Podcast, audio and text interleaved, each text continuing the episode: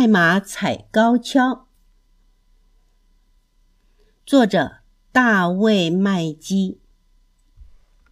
一天早晨，花格子大象艾玛遇到他的一些朋友，他们看上去十分的担心。哦，亲爱的艾玛，那些可怕的猎象人要来了，我们怎么能逃过这一劫呢？艾玛说：“嗯，让我想一想，我想我一定能想出办法的。”艾玛喜欢一边走路一边想事情，于是她走了起来。他一路走，一路想，那些猎人先要找到象的脚印，然后跟着脚印找到象。正想得入神，忽然听到一个声音说：“小心，艾玛，别只顾低着头走路，转过来。”原来是一只高高的长颈鹿在对他说话。艾玛说：“对不起，我没抬头看到你。不过你恰恰好给了我一个好主意。”说着，他急急忙忙的走了。艾玛对他的朋友说：“我有主意了，我们可以踩高跷走来走去。”一只大象说：“现在没有功夫开玩笑，艾玛，猎人就要来了。”艾玛说：“我是认真的，猎人是跟着我们的脚印找到我们的，他们从来不抬头看，也就看不见我们了。”那些象听了，认为艾玛的主意不错，马上就动手干了起来。有一些象用很结实的木头做成了高跷，另外一些象弄来了一根一根的树干，把它们堆起来，像可以像上斜坡一样的上树干堆，到树干堆的顶端去踩高跷。不幸的是，艾玛太重了，她一踩上去，高跷就插进了地里。哦，不行！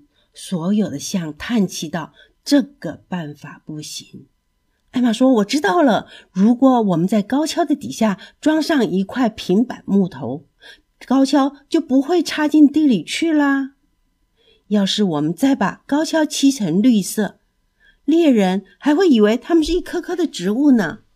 我们还可以把底下的木板做成怪物的脚的样子。如果我们把它们倒着装在高跷的底下，我们走起来就像走出一排怪物的脚印。”不过，这些脚印走的方向正好和我们走的方向相反。猎人跟着怪物的脚印走，也就离我们越来越远了。很快了，那些象踩着高跷走了起来，留下了一排脚印。他们指引的方向和他们的方向正好相反呢。那些越猎人越是追踪，他们离我们就越远。艾玛。得意的咯咯的笑着说：“不过有一件事，艾玛忘掉了。那些猎象人都是胆小的，他们一看到那些脚印，说：‘哦，不好了，是些怪物！’他们吓得浑身发抖，赶紧往相反的方向，也就是朝着象群的方向走了过来。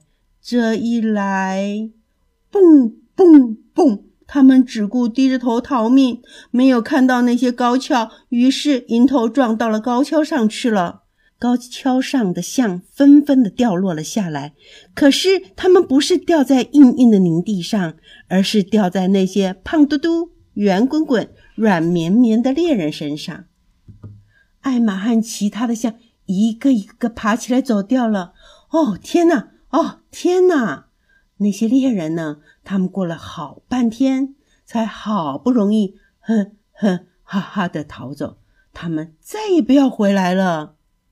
艾玛万岁！所有的象欢呼着，他的好主意救了我们呢。现在我们再也用不着这些高跷了。艾玛笑着说：“我们是用不着它们了，不过我们可以用它们来玩游戏啊。”接着，他们踩着高跷玩，玩得很累，很累，但是非常的开心。这个故事就说完了。